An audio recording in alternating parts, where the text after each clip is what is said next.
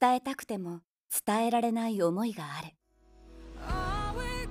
私たちは音シネマの世界から手紙を読み上げそれぞれにとって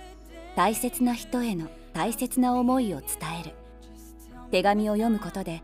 人と人との思いをつなげたい。声優お手紙読み上げサービスハートフルボイスレター。私を育ててくれた母へ私の父と母が離婚してから養母になってくれて育ててくれてありがとう。施設で暮らしていた私を引き取ってくれたお母さんにとても感謝しています。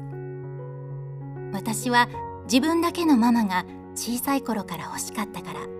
お母さんが私を連れて帰ってくれた時私だけのママだとすごく嬉しかったです。育ててもらった時は素直になれなくてごめんなさい。特に中学生から高校生まではツンケンして可愛くない娘だったろうなと今となっては思います。自分の中で施設に入っていた劣等感みたいな辛さみたいなものがあってなんで私だけと思ったことがたくさんあってお母さんにも辛く当たってしまったことすごく後悔しています。私が勉強で行き詰まって国公立大学の受験に失敗した時も私立で行きたい大学があるなら私立に行ったらいいし国公立大学に行くために浪人してもいいよと受け止めてくれたことがすごくありがたかったです。大学生になって私が夜遊びするようになってどれだけ夜遅くに帰っても私のご飯を作っておいてくれてあってすごく温かかったです。私が結婚すると言った時泣いて喜んでくれたお母さんの姿が今でも忘れられません。結婚してからもなかなか妊娠できなくてもずっと応援してくれてありがとう。妊娠して無事に赤ちゃんが生まれたけど